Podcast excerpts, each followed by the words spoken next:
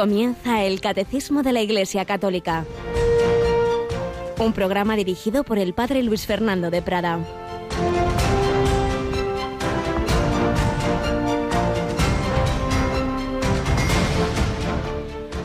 Queridos hermanos, este es el mensaje que hemos oído de Jesucristo que os anunciamos. Dios es luz y en Él no hay tiniebla alguna. Si decimos que estamos en comunión con Él y vivimos en las tinieblas, mentimos y no obramos la verdad. Pero si caminamos en la luz, lo mismo que Él está en la luz, entonces estamos en comunión unos con otros y la sangre de su Hijo Jesús nos limpia de todo pecado. Alabados sean Jesús, María y José. Muy buenos días en este 29 de abril, por tanto fiesta de Santa Catalina de Siena, que junto a nuestra Santa Teresa de Jesús fueron las dos primeras mujeres en ser proclamadas doctoras de la Iglesia por el Papa Pablo VI y junto a San Francisco de Asís es copatrona de Italia y junto a otros cinco santos, tres hombres, tres mujeres, copatrona de Europa. Y fue una joven sin apenas letras que, que no fue propiamente directamente de una orden religiosa, sino terciaria dominica, eso sí, consagrada, virgen, y que el Señor llenó de sus dones y trabajó en tiempos, trabajó, oró, sufrió, escribió en tiempos muy, muy difíciles, en tiempos de crisis, tiempos de santos. Es la época de los papas en Aviñón, va a ser el cisma de Occidente, va a ser al año siguiente de su nacimiento la terrible peste negra que asoló Europa. En fin, muchas circunstancias de crisis interna, de corrupción en la Iglesia, y sin embargo el Señor nunca abandona su Iglesia y a través de una mujer humilde, sencilla, fijaos, pues doctora de la Iglesia, porque el Espíritu Santo da una sabiduría superior a la de los hombres. Tenemos que pedir grandes santos para estos tiempos también difíciles. También hoy tenemos esa otra peste, por ejemplo, últimamente el drama que se está viviendo en la India, una nación tan pobre y tan poblada, sufriendo tantas personas, muriendo sin, sin, sin medios, sin oxígeno, Cuánto, sufrimiento en el mundo tantas veces en las personas más humildes, más pobres. No quedarán sus lágrimas sin consuelo, sin recompensa, lo sabemos, pero también sabemos que estamos obligados a hacer todo el bien posible en la luz que es Jesucristo, que nos da esa luz también del Espíritu Santo, que nos da esas virtudes, la fe, la esperanza, la caridad, el amor a Dios y el amor al prójimo. Santa Catalina oraba por el Papa, por, lo llamaba el dulce Cristo en la tierra, por la Iglesia, por Europa, por el mundo entero.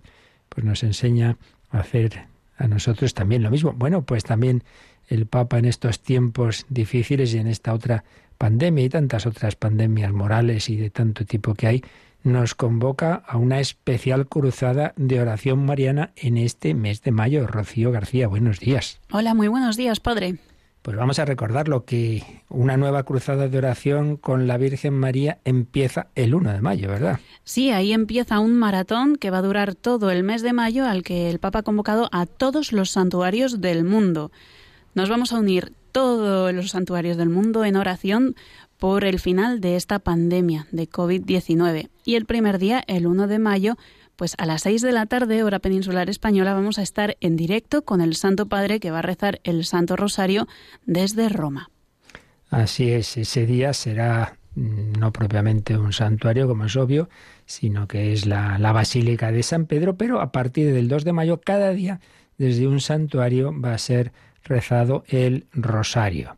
Nosotros, de una manera muy especial, Radio María Mundial, ya lo teníamos previsto, que el 13 de mayo, el 13 de mayo a las 4 de la tarde, tendremos también un rosario mundial y además con la buena noticia de que ese día se inauguran las retransmisiones de Radio María Portugal, en lo que hemos tenido, habéis tenido mucha parte, porque gracias a la última maratón, pues les pudimos ayudar a nuestros hermanos de Portugal para dar esos primeros pasos poder adquirir lo que, para empezar, muy humildemente, pero como, como se empezó en España y como en tantos sitios, poquito a poquito, poquito a poquito, como hace las cosas el Señor, como con Santa Catalina de Siena, en definitiva con la Virgen María, una humilde joven en Nazaret, y madre mía, bienaventuradas me llamarán todas las generaciones. Rosario especial el 13 de mayo y luego todos los que siempre aquí rezamos, claro que sí, pero el 1 de mayo retransmitiremos ese que rezará el Papa a las seis de la tarde, cinco en Canarias, desde la Basílica de San Pedro. Y también tendremos nuestra campaña de mayo, nuestra maratón para ayudar a otras naciones. Bueno, ya os iremos informando. Pues vamos adelante, también recordando ese otro santo, ya es beato y pronto será canonizado, Carlos de Foucault. Vamos terminando eh, el recoger pinceladas de esa vida, también humilde, sencilla, pero realmente llena de enseñanzas para, para todos nosotros.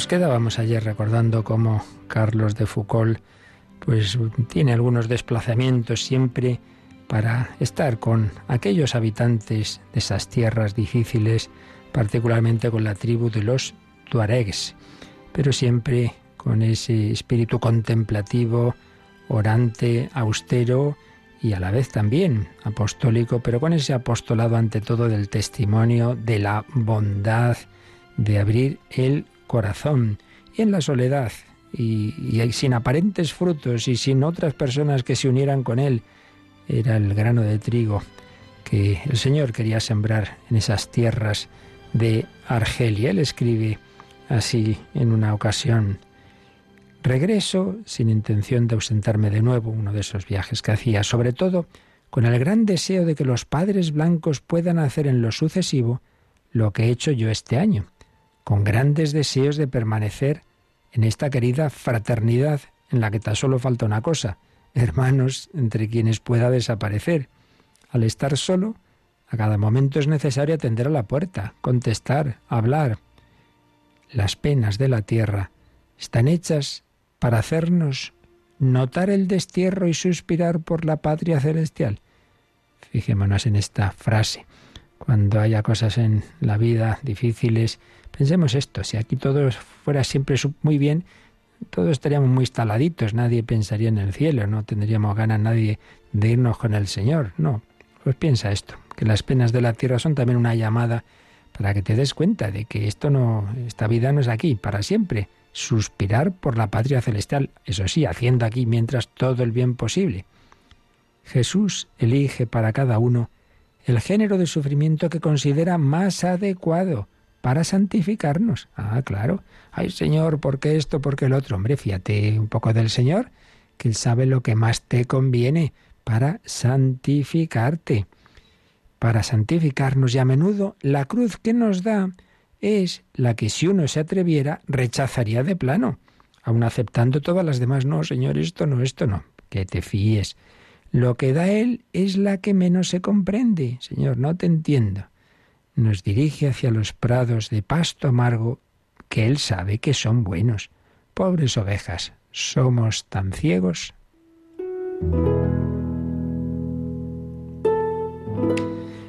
El hermano Carlos reanuda la existencia sedentaria que llevaba después de algunos viajes. A medianoche, en la meseta desierta se oye una campana. Cada vez son más los indígenas que vienen en busca de limosna y a contarle sus preocupaciones. Él está muy agotado tras ese viaje que acaba de realizar, pero las fuerzas regresarán y se le concederá que regrese a la región del hogar como primer sacerdote entre los tuareg, cuyo idioma habla y escribe como casi ningún otro europeo. Abandonará la residencia elegida, la capilla pobre y querida, el silencio de las horas reservadas para internarse una vez más en el desierto y recomenzar en otro lugar la misión a la que ha sido destinado como Jesús en su vida pública, a, Nazaret, a Cafarnaún, a Tiro, a Sidón, de aquí para allá, para llevar siempre la buena noticia.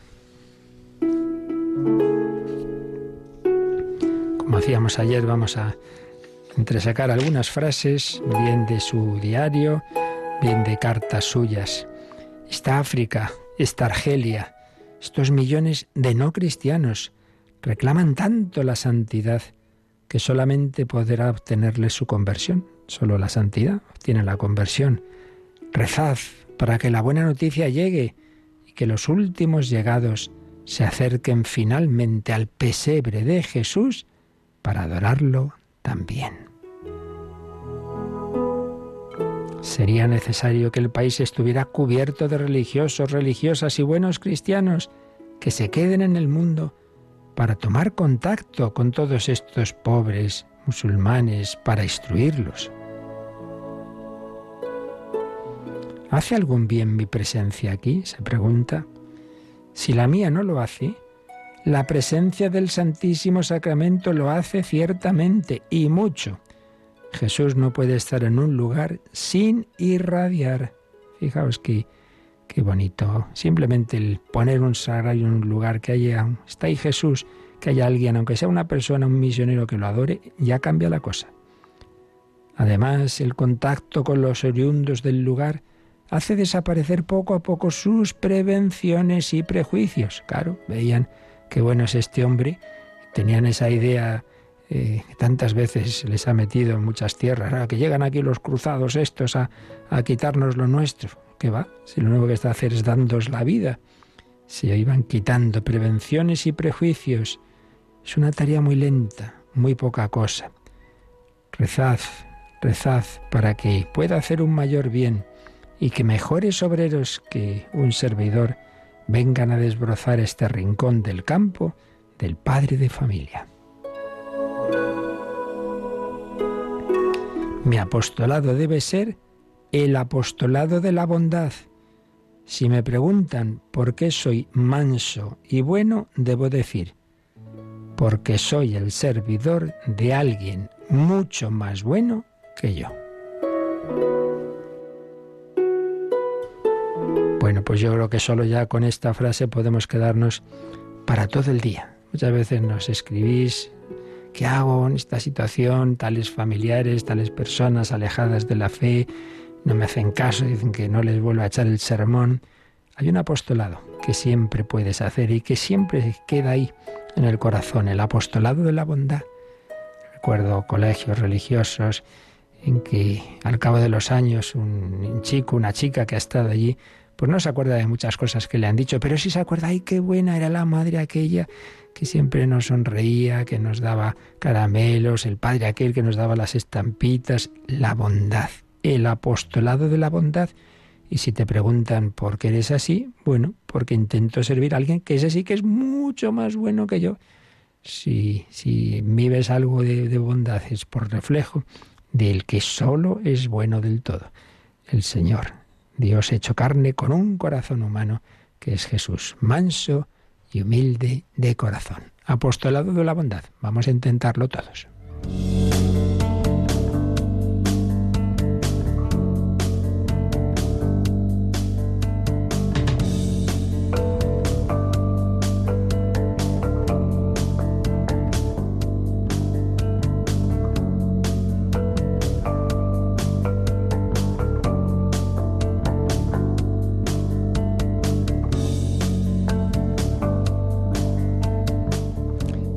Ese apostolado de la bondad, del testimonio, da pie, puede abrir camino al apostolado de la palabra, se anuncia la buena noticia y el oyente la recibe, la gracia de Dios actúa en su corazón y acepta la fe, el siguiente paso es la incorporación a Jesucristo a través de los sacramentos. Bueno, pues ya terminamos este tratadito que nos ha ofrecido el catecismo, una síntesis de lo esencial de la doctrina católica sobre los sacramentos en general, es decir, lo, que sabemos mm, de cierto sobre los sacramentos en conjunto. Luego se irá viendo en el catecismo cada uno de los sacramentos. Pero hemos recordado pues unos puntos básicos de la doctrina católica sobre los sacramentos que han sido instituidos por Jesucristo que son signos sensibles, por tanto, pero a la vez eficaces, porque en ellos quien actúa es Jesucristo, eh, en los cuales Cristo está alabando al Padre, da culto al Padre, y ese culto, ese culto litúrgico a la vez es fuente segura de gracias que se reciben porque es ante todo acción de Dios.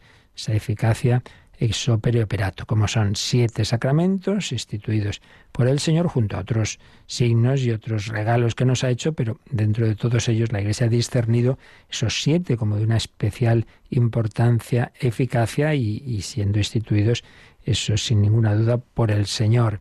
Sacramentos de Cristo, sacramentos de la Iglesia, sacramentos de la fe, porque presuponen la fe y a la vez la alimentan. Uno tiene fe, acude a los sacramentos y al acudir a los sacramentos aumenta su fe. Sacramentos de la salvación, porque a través de ellos, repetimos, pues recibimos esa comunicación de la gracia de Dios, es decir, eh, a, través de ellos nos unimos al único Salvador. El Espíritu Santo nos incorpora a Cristo y Cristo nos lleva al Padre. Yo soy el camino y la verdad y la vida. Nadie va al Padre sino por mí. Y lo último que veíamos ayer, el número 1130, eh, tiene este título, Los sacramentos de la vida eterna. Y aquí recordábamos que en los sacramentos siempre hay una triple dimensión. Una mirada al pasado, son memorial, una eficacia presente y una mirada al futuro. Mirada al pasado, porque lo que recibimos en los sacramentos es fruto de la vida, pasión y resurrección de nuestro Señor Jesucristo y por eso pues siempre un motivo de agradecimiento. Terminábamos leyendo una cita de Santo Tomás de Aquino que dice, el sacramento es un signo que rememora lo que sucedió, es decir, la pasión de Cristo. El fruto de esa pasión, de esa sangre derramada, es que yo ahora puedo recibir este cuerpo de Cristo, la comunión, es que yo puedo recibir el perdón de mis pecados en la confesión, es que yo me soy incorporado al misterio pascual de Cristo por el bautismo, por la confirmación, etcétera, etcétera. Rememora lo que sucedió. Pero, por otro lado, eh, es un signo que demuestra lo que se realiza ahora en nosotros, en virtud de esa misma pasión de Cristo, es decir, la gracia, la comunicación de la vida divina, la participación de esa vida divina ahora, ahora por lo que pasó entonces. Pero en tercer lugar, es un signo que anticipa, que preanuncia la gloria venidera. Son sacramentos en los que actúa Cristo resucitado. Recibo el cuerpo resucitado de Jesucristo, glorioso en la comunión. Entonces, si me alimento de Cristo glorioso, es porque Cristo quiere llevarme a estar con Él. Por eso también mirada al futuro. Nuestro futuro es Dios. Voy de su mano. El buen pastor me lleva a pastos eternos. Vamos caminando. Y por ello, esa dimensión escatológica individual, camino hacia el encuentro con el Señor, también habrá un sacramento para la enfermedad, para las etapas finales de la vida, la unción de enfermos, y el propiamente, propiamente, el último sacramento no es la unción, porque ya repetimos muchas veces que tenemos que evitar el nombre extrema unción como si solo se pudiera recibir en el momento en que uno está agonizando. No, no, se puede y debe recibir pues ya a partir de cierta edad o con una enfermedad seria o uno va a hacer una operación delicada, ya se puede entonces recibir. No, hay personas que han recibido varias veces, por, ya por edad o por circunstancias de peligro. No, no lo dejemos para el final, final, final, aunque también entonces, evidentemente, hay que darlo, es muy conveniente. Pero propiamente el último sacramento, si puede ser, claro, muchas veces no puede ser por la inconsciencia del enfermo, no es la unción, es la última comunión que llamamos viático, es decir, alimento para ese último viaje, el viático. Ya digo, no siempre, claro, hoy día se prolonga tanto la vida y que normalmente si uno está en un hospital, está sedado, etcétera, no puede tragar, obviamente ahí ya no podría ser la comunión pero es un poquito así como hay tres sacramentos de iniciación, bautismo, confirmación, Eucaristía, el ideal sería que los tres últimos, tres últimos sacramentos serían la, una confesión, hacer una última confesión de tu vida, la unción de enfermos y esa última comunión a modo de viático. En cualquier caso, sacramentos que nos van preparando para la vida eterna. Por eso esa es otra dimensión que hay que tener presente. Pero no solo a nivel individual, sino también a nivel comunitario. ¿Qué esperamos, hombre? Pues la segunda venida de Jesús. Lo decimos en la misa, anunciamos tu muerte, proclamamos tu resurrección. Ven, Señor Jesús, ven, Señor Jesús. Culmina esta historia. En el principal de los sacramentos, la Eucaristía, está ese grito pidiendo la parusía, el grito con el que termina la Biblia. En el Apocalipsis, el Espíritu y la esposa dicen, ven. Ven Señor Jesús. Así pues, pues otra dimensión que hay que tener presente, agradecimiento de lo que Jesús hizo por nosotros, agradecimiento por la gracia que nos da en el presente y deseo confiado de la vida eterna y de la segunda venida de Jesús. Esto parece que no nos lo creemos mucho. Ven, Señor Jesús, salgo de misa me dicen, ay, fulanito se ha muerto, ay, qué desgracia. Pero vamos a ver, que estamos pidiendo irnos con él. Entonces, eh, luego al final nadie se quiere morir, nadie se quiere ir con el Señor. Pues poca fe. Lo trágico no es morirse, lo trágico es morirse separado de Cristo. Eso sí que es trágico. Bueno, pues vamos como siempre, que termina un apartado del catecismo, catecismo que está hecho muy pedagógicamente, tiene unos puntos más fundamentales, otros más de ampliación, que aparecen en letra más, más pequeña, y unos puntos de resumen de lo que ha tratado en el apartado que terminamos. Y esto es lo que tenemos ahora. Aquí cuatro números de resumen de esta doctrina general de los sacramentos, del 1131 al 1134. Sabéis que tenemos la buena costumbre, creo, de no solamente ver cómo resume el catecismo lo que ha tratado, sino ver cómo lo expone ese catecismo de jóvenes, el Yucat, que aunque no es como tal un documento magisterial, que sí lo es el catecismo mayor, pero está muy bien hecho y muchas veces da matices con lenguaje pues más con frecuencia eh, más del momento, porque está pensado para jóvenes, que, explica muchas veces las cosas pues, pues muy bien y nos ayuda también a entenderlas. Así que también lo usaremos. Bueno, Rocío, pues vamos entonces a repasar lo que hemos ido viendo en estas últimas semanas con estos números de resumen. El primero de ellos es el 1131. Todo tuyo. Los sacramentos son signos eficaces de la gracia, instituidos por Cristo y confiados a la Iglesia, por los cuales nos es dispensada la vida divina. Los ritos visibles bajo los cuales los sacramentos son celebrados significan y realizan las gracias propias de cada sacramento. Dan fruto en quienes los reciben con las disposiciones requeridas. Pues este es el número de resumen más amplio de los cuatro y la verdad es que dice un montón de cosas, que ya las hemos ido viendo, pero aquí están estupendamente resumidas. Obviamente, ese resumen no da todos los matices que hemos visto antes, pero lo esencial sí. ¿Qué son? Signos eficaces de la gracia. Signos, en ellos siempre hay algo sensible, algo que ves, algo incluso que tocas. Eres tocado por este aceite en, la, en el bautismo, esa unción eh, con el óleo de los catecúmenos, esa unción con el crisma, esa unción con el crisma en la confirmación, por supuesto el agua del bautismo, el, el, pan y el vino en la Eucaristía, en fin, siempre hay algo que se ve, que se oye, que se toca. Por supuesto, las palabras, recordad también, materia y forma. Es decir, hay algo, hay unas determinadas realidades materiales, pero unas palabras que dan el sentido. No simplemente está aquí, esto ya está. Pan y vino, bueno, también hay pan y vino para comer. No, no, no. Hay que oír unas palabras.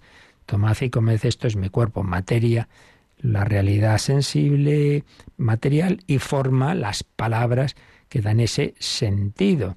Eh, entonces, eh, la unión de ambas cosas hace de ello un signo, pero un signo eficaz.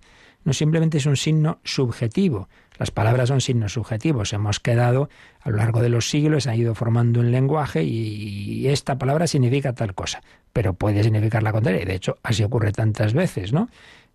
cuando uno aprende un idioma siempre te avisan, cuidado que hay palabras que te engañan, los false friends, los falsos amigos, que significan algo que no tiene nada que ver. Bueno, pues o incluso en el propio idioma, en el nuestro, por ejemplo, vela, pues puede significar cosas pues, pues muy distintas. esto que ponemos aquí encima del altar, lo que va en un barco a vela, hacer una vela de oración, en fin, las palabras son signos, pues bueno, que, que, que pueden ser significar una cosa u otra. No es eso, son signos objetivos, es decir, que en sí mismos, en sí mismos, o bien está directamente la presencia de Cristo, el caso de la Eucaristía, o la garantía de su actuación. Por eso no son simplemente signos, sino signos eficaces, eficaces. Aquí actúa el Señor siempre, siempre que tú te acerques y no lo impidas, claro, si rechazas, pero de parte de Dios siempre está esa actuación.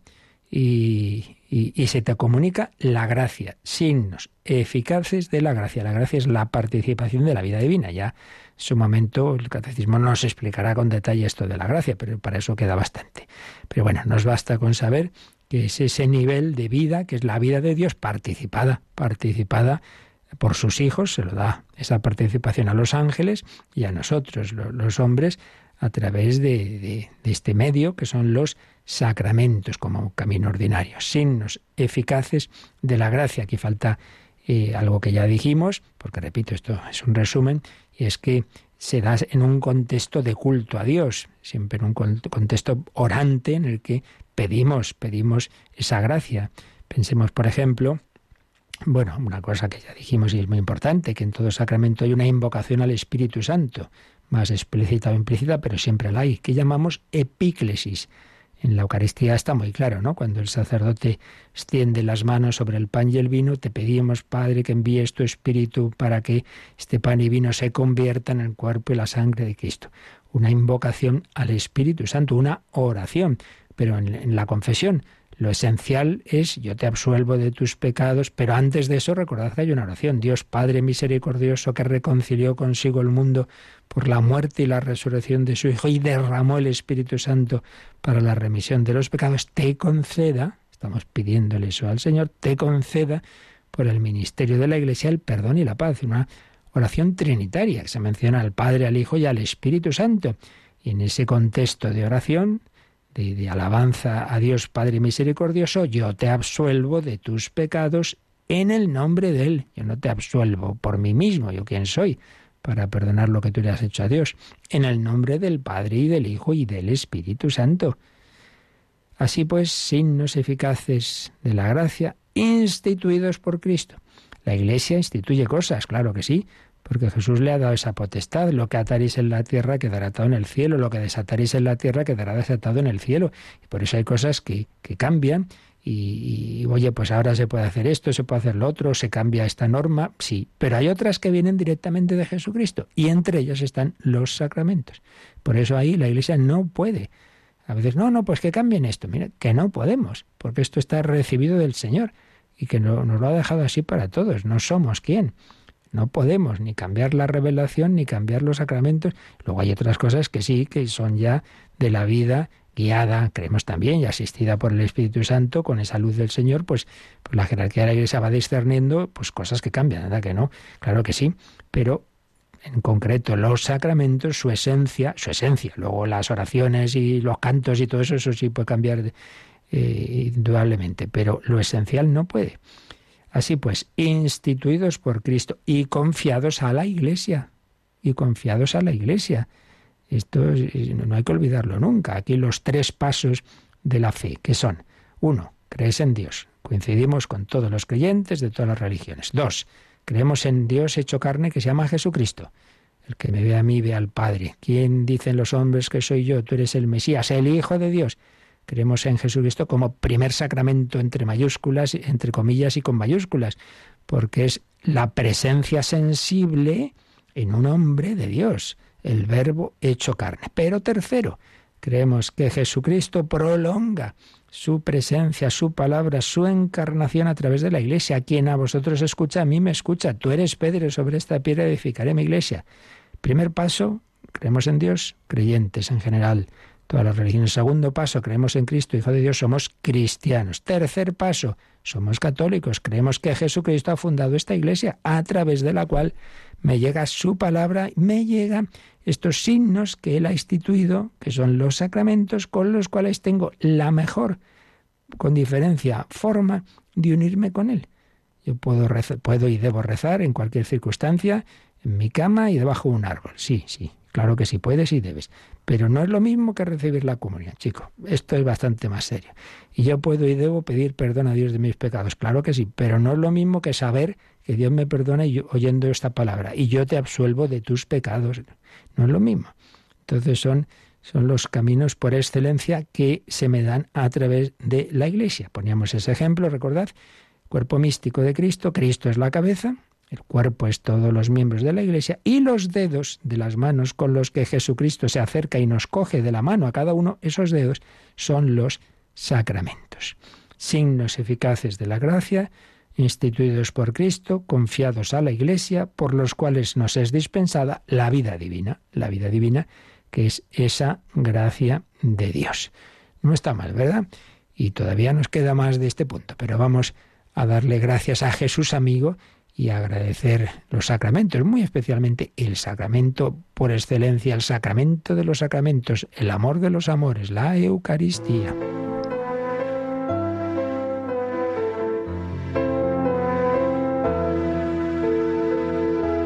Hoy te quiero contar, Jesús amigo, que contigo estoy feliz. Si tengo tu amistad, lo tengo todo pues estás dentro de mí. Después de comulgar me haces como tú, me llenas con tu paz. En cada pedacito de este pan completo estás y así te das. Estás ahí por mí porque conoces que sin ti pequeño soy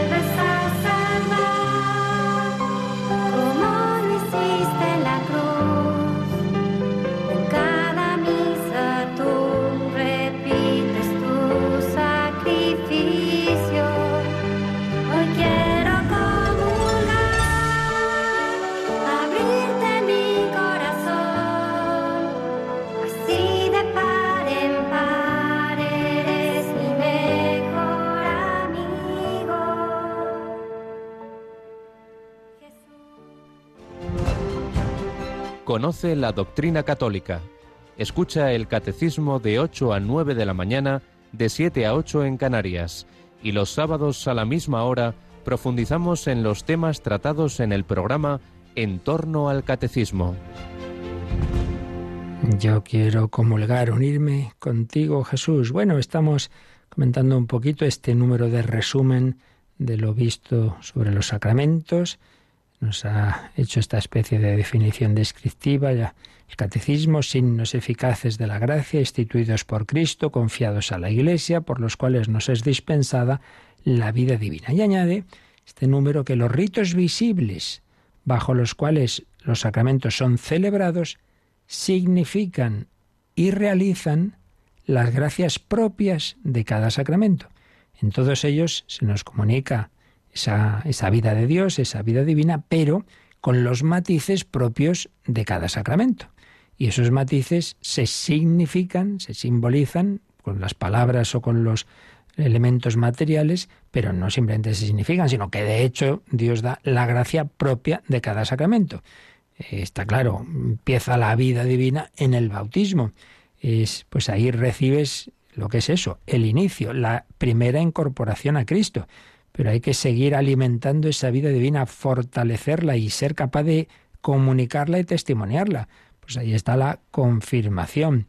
Y, hay que alimentarla más y más, pues ahí está la comunión. Claro, pues evidentemente que, que el recibir, el recibir eh, alimento bajo forma de pan y vino es un signo claro de que se te está alimentando, pero alimentando la vida divina. Bueno, esto ya lo iremos viendo. Eh, además, el Yucat, como enseguida leeremos, pues nos lo expresa de una manera muy, muy bella. Enseguida lo vemos.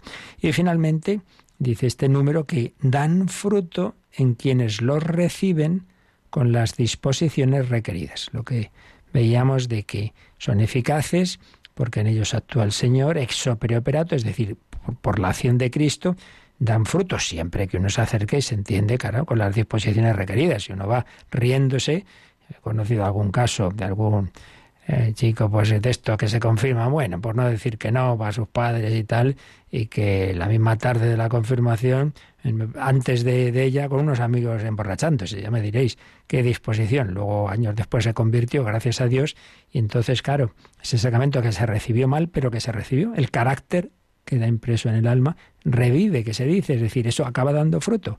El Señor es fiel a sus palabras. Bueno, Rocío, pues vamos a ver cómo este, este, este concepto y estas ideas las expresa de, una forma, pues eso, más adecuada a vosotros los jóvenes, el Yucat.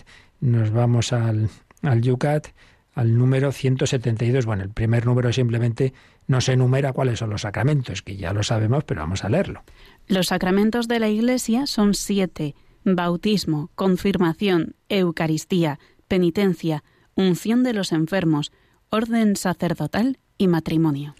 Y después el número siguiente, el 173, sabéis que el yucat está hecho en forma de preguntas, respuestas, la y, y, a su vez la respuesta tiene dos niveles. La primera, la pregunta es, ¿y para qué necesitamos en realidad los sacramentos? La respuesta básica es... Necesitamos los sacramentos para transformar nuestra pequeña vida humana y por medio de Jesús llegar a ser como Jesús, hijos de Dios en libertad y esplendor es la respuesta básica general de los sacramentos. La verdad es que muy bellamente expresada, como, como os decía. Fijémonos bien, ¿para qué son? Para transformar. Transformar, es decir, darnos otra forma, una forma más profunda, una forma en la que, sin dejar de ser seres humanos, nuestra pequeña vida humana se transforme en algo más grande, en vida de hijos de Dios transformar nuestra pequeña vida humana y por medio de Jesús llegar a ser como Jesús. Aquí vienen subrayadas estas expresiones, por medio y cómo. Por medio de Jesús llegar a ser como Jesús. Yo quiero parecerme a Jesús. Sí, pues si lo vas a intentar solo por tus fuerzas, me parece que no lo vas a conseguir. La manera de ser como Jesús es recibir la gracia de Jesús es a través del mismo Jesús, por medio de Jesús que actúan los sacramentos, yo me iré pareciendo a Jesús. Así que transformar nuestra pequeña vida humana y por medio de Jesús llegar a ser como Jesús, es decir, hijos de Dios, en libertad y esplendor, esplendor o gloria. Bueno, y después de esta respuesta general, nos va a dar como una pequeña pinceladita, yo diría que una perlita muy bella, de cada mm, sacramento, de cómo cada sacramento hace esto, cómo cada sacramento transforma nuestra pequeña vida humana. Vamos a ver qué nos dice de cada sacramento, Rocío. En el bautismo, los hijos perdidos de los hombres se convierten en hijos protegidos de Dios. Mediante la confirmación, los débiles se convierten en fuertes. Mediante la confesión, los culpables se convierten en reconciliados. Mediante la Eucaristía, los hambrientos se convierten en pan para otros. Mediante el matrimonio y mediante el orden sacerdotal, los individualistas se convierten en servidores del amor. Mediante la unción de los enfermos, los desesperados se convierten en hombres con confianza. El sacramento de todos los sacramentos es Cristo mismo.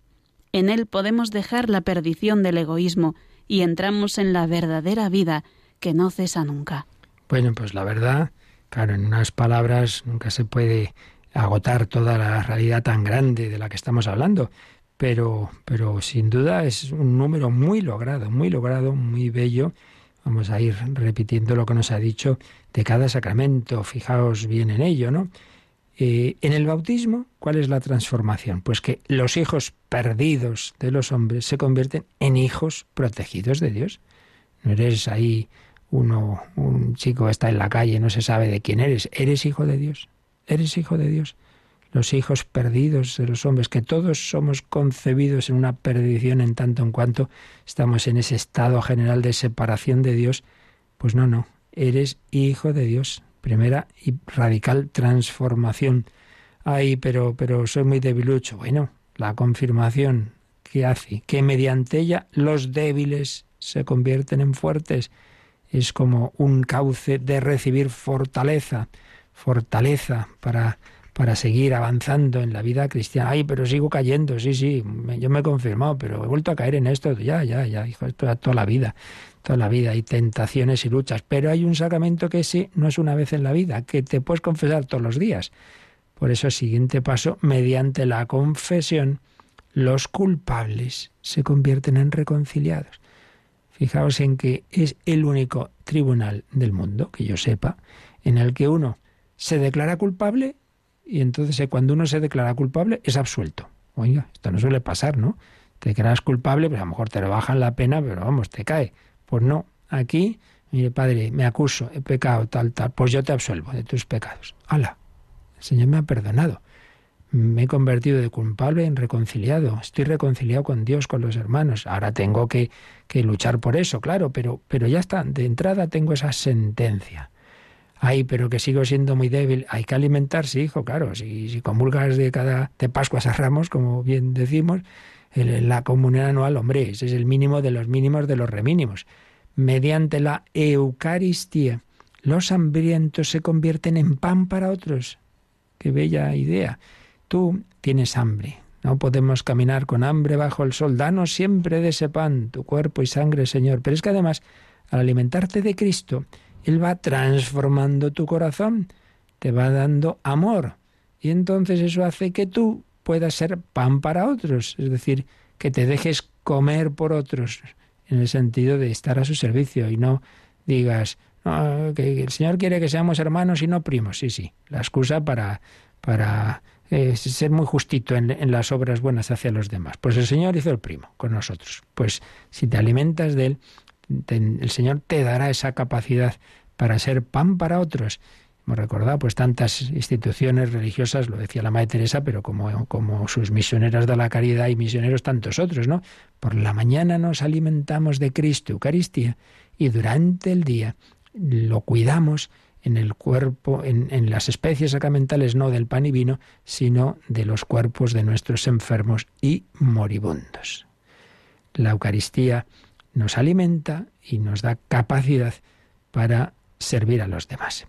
Luego, dos sacramentos de una dimensión obviamente comunitaria, el matrimonio y el orden sacerdotal. Entonces nos dice el Yucat, el 173, que mediante el matrimonio y el orden sacerdotal, los que tantas veces somos individualistas, se convierten en servidores del amor. Si uno va al matrimonio para ser feliz yo, ya esto ya esto no va a durar nada, esto va a ser un desastre.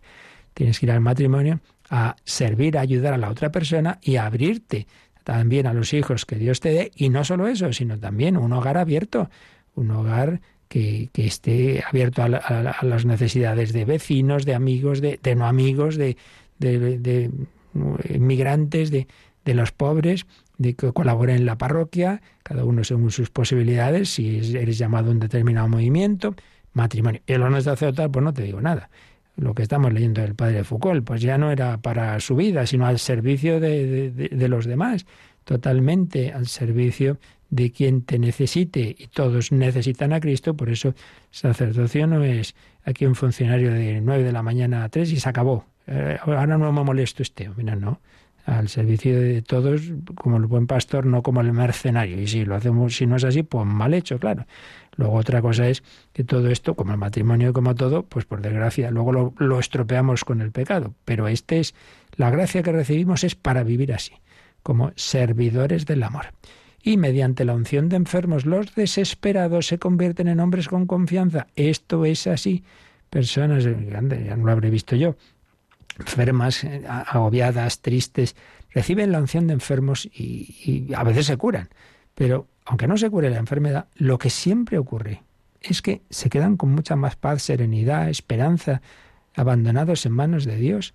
Y eso también, como el cuerpo y el alma están tan unidos, esa paz interior del alma con frecuencia repercute en el cuerpo y ayuda a la curación. Es curioso. Y si no, pues ayuda a eso, a vivir esa enfermedad y en su momento la muerte con paz, con paz. Mediante la unción de los enfermos, los desesperados se convierten en hombres con confianza. Y el sacramento de todos los sacramentos es Cristo mismo. Ya dijimos que hay una noción genérica amplia de la palabra sacramento que se aplica en primer lugar a él. Esa humanidad de Cristo es el signo sensible del amor de Dios, signo en sentido objetivo, que ahí está Dios, eh, que, que es verdaderamente el verbo hecho carne. Y en él, en Cristo, podemos dejar la perdición del egoísmo y entramos en la verdadera vida, que no cesa nunca. ¿Qué es el cielo? Pues la plenitud del amor. Bueno, pues para, para vivir la plenitud del amor en, en la vida eterna tendrás que encontrarte y unirte con el amor en esta vida. Y el amor hecho carne es Cristo en la Eucaristía y en los demás sacramentos.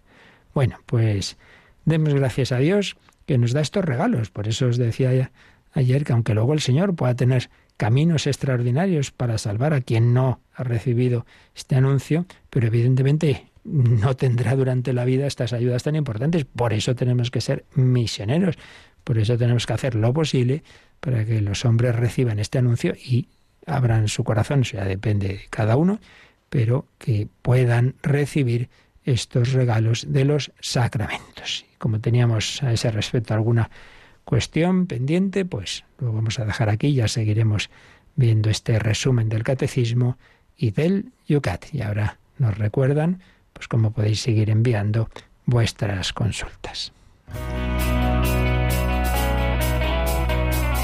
Participa en el programa con tus preguntas y dudas. Llama al 91005 9419. 91005 9419 Puedes escribir un mail a catecismo o escribirnos un mensaje al teléfono de WhatsApp 668 594 383 668 594 383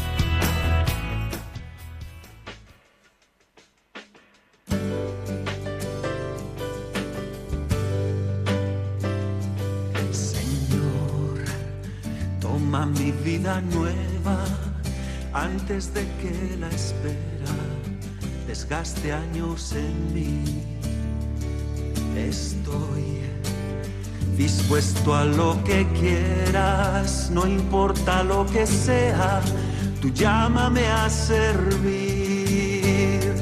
Llévame donde los hombres necesiten tus palabras, necesiten mis ganas de vivir, donde falte la esperanza, donde todo sea triste simplemente por no saber de ti.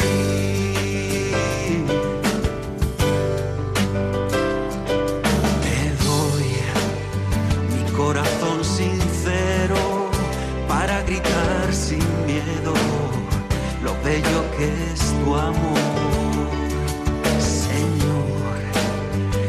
Alma misionera, condúceme a la tierra que tenga sed de Dios.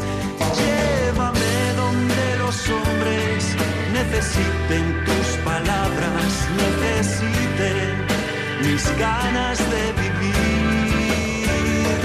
Donde falte la esperanza, donde todo sea triste, simplemente saber de ti.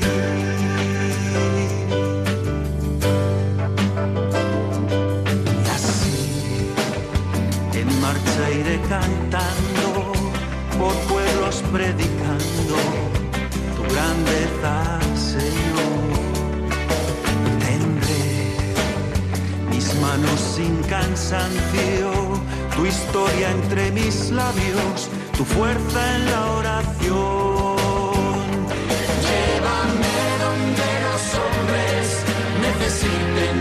Palabras, necesiten mis ganas de vivir. Donde falte la esperanza, donde todo sea triste, simplemente por no saber de ti. Por no saber de ti, de Jesucristo. Tantas personas viven sin esperanza. No, no, si yo estoy muy bien sin Cristo, todo me va muy bien. Espera, espera, que ya te darás cuenta de cómo te falta. Antes o después, la vida se nos queda muy cortita, no digo en tiempo, sino en densidad. Incluso, aunque humanamente te vaya bien, cuando luego personas se han convertido y dicen, madre mía, yo creía que era feliz y no tenía más que cosas superficiales. Por eso, demos testimonio. Bueno, teníamos pendiente una consulta que decía así, soy una oyente diaria del catecismo, me está ayudando mucho, pero tengo un problema. Hay una persona de la parroquia, me pregunta muchas cosas, de los ángeles, no sé qué, y el otro día me preguntó sobre el limbo. Yo he buscado y en el catecismo no he visto nada. Luego leí que Benedicto XVI dijo algo sobre la no existencia de él, pero no sé si esto es así o no. Esa persona dice que solo quiere creer lo que dijo Jesús y si no está en los evangelios dice que la Iglesia se lo ha inventado. Sé que esto es un poco largo, pero no sé resumirlo más. No, no, muy bien, hija, muy bien. Bueno, a ver, aquí hay dos cuestiones. Las, empezando por la segunda, que de la que hemos hablado muchas veces y ayer volví a hacer como una síntesis del tema. Eh, cuando, pero, pero siempre hay que insistir en ello. Si alguien dice esto, yo solo quiero creer lo que dijo Jesús, y si no están los evangelios, la iglesia se lo ha inventado, no sabe lo que está diciendo, porque ¿quién ha dicho que los evangelios mm, son la palabra de Jesús? La iglesia. O sea que para empezar, para empezar, es que es absurdo. Pues entonces lo primero que se ha inventado la Iglesia son los evangelios, ¿no? Es que esto no tiene ni pie ni cabeza, ni pie ni cabeza. Eh, si, digamos, el, proceso racional es decir, hombre, primero, si, hacemos, digamos, un, un, unos pasos lógicos, sería, uno ve que históricamente hablando y, y, aplicando, digamos, reglas de razón histórica, uno ve que son eh, documentos fiables los evangelios y en general el Nuevo Testamento, en los cuales vemos que Jesucristo ha instituido la Iglesia y en la que, como siempre os digo, no dijo id y escribir un libro, sino id y predicad y donde se nos habla de, de, que Jesús mismo dice, no podéis ahora con todo, ya el Espíritu Santo vendrá, os iluminará, etcétera, etcétera, etcétera. Entonces, el, el decir que solo lo que está escrito en los evangelios es que va contra los propios evangelios, porque en los propios evangelios Jesucristo instituye la iglesia y Jesucristo no limita ni de lejos lo que hay que hacer ni lo que tienen que predicar a lo que está escrito. A ningún momento mando escribir. O sea, eso para empezar. Lo que el Señor nos ha transmitido nos llega por la iglesia que Él fundó, como aparece en los propios evangelios, en los que cree este Señor, y, y a través de, esos cauces que no son solo la Sagrada Escritura, sino la tradición y ese magisterio de la Iglesia, esa jerarquía asistida por Cristo, que aparece en los Evangelios. Tú eres Pedro, sobre esta piedra edificaré mi iglesia, etcétera, etcétera. Eso como así principio general de donde sacamos las certezas de la revelación. Y luego el tema que dices del limbo. Bueno, esto es aplicar lo que estuvimos ayer diciendo sobre que la única manera de y lo hemos repetido hoy también, la única el único camino de salvación es Cristo y Cristo actúa en la Iglesia.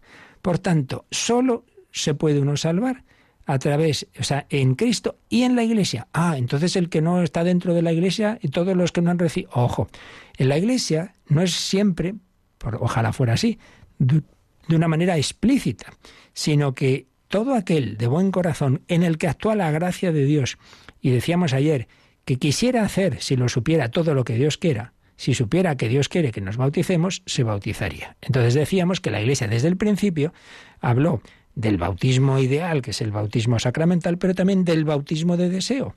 Eh, que, que, han tenido, pues, pues claro, los mártires antes de ser bautizados, o que, o que han tenido los catecúmenos, pues lo mismo, que, que, mueren sin haber sido bautizados, y cualquier adulto de buena voluntad eh, que eh, en su interior, pues él quiere hacer lo que Dios quiera, y entonces, digamos, sin saberlo, sin saberlo, él está deseando el bautismo y por tanto es un bautismo de deseo. Bueno, esto siempre se ha, dicho. ¿Qué pasa? Que en otros tiempos decía, bueno, vale, eso vale para el adulto, porque el adulto en su interior, pues sí, tiene bautismo de deseo en tanto en cuanto desea hacer lo que Dios quiera. Pero ¿y los niños? Si se muere un niño, se muere un niño, claro, el niño no hace un, acto de, de deseo, no, no puede desear nada. Entonces, claro, pero ¿por qué culpa tienen los niños? No se van a ir al infierno. Entonces surgió una hipótesis, una teoría teológica que se extendió mucho, es verdad, y que estuvo, está, la puedes encontrar en catecismos, pero nunca fue una doctrina de fe. Siempre hay que distinguir lo que son explicaciones, lo que son teorías y lo que son eh, una enseñanza de fe, de eso que dice esto es definitivo. Nunca, jamás. Entonces, era una hipótesis.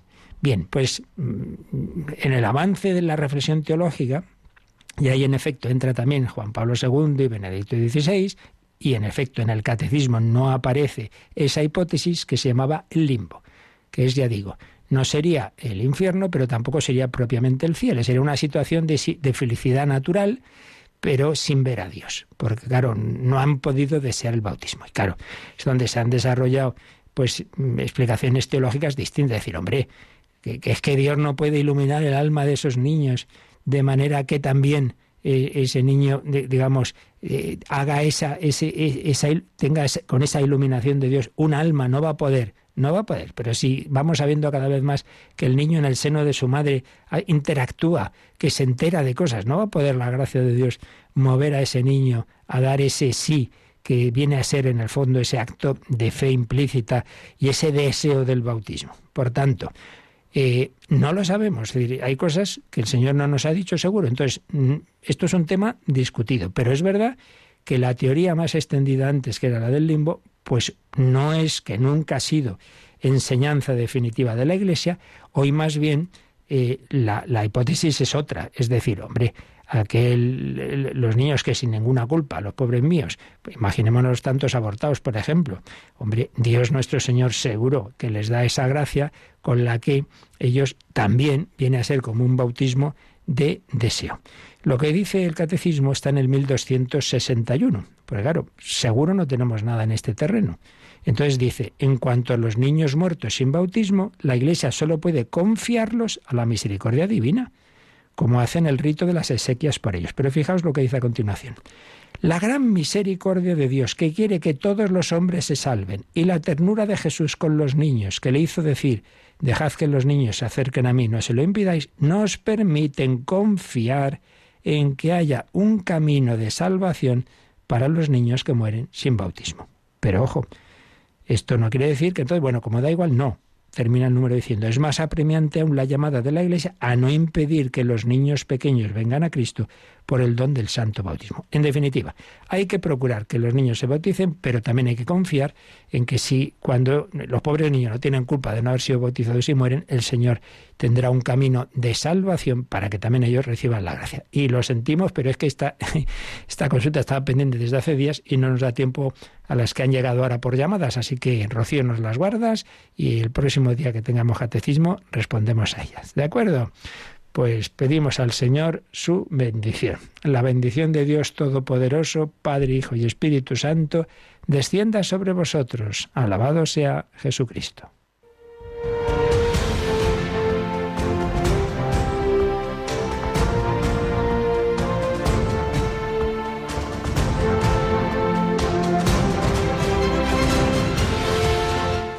Han escuchado en Radio María el Catecismo de la Iglesia Católica, un programa dirigido por el Padre Luis Fernando de Prada.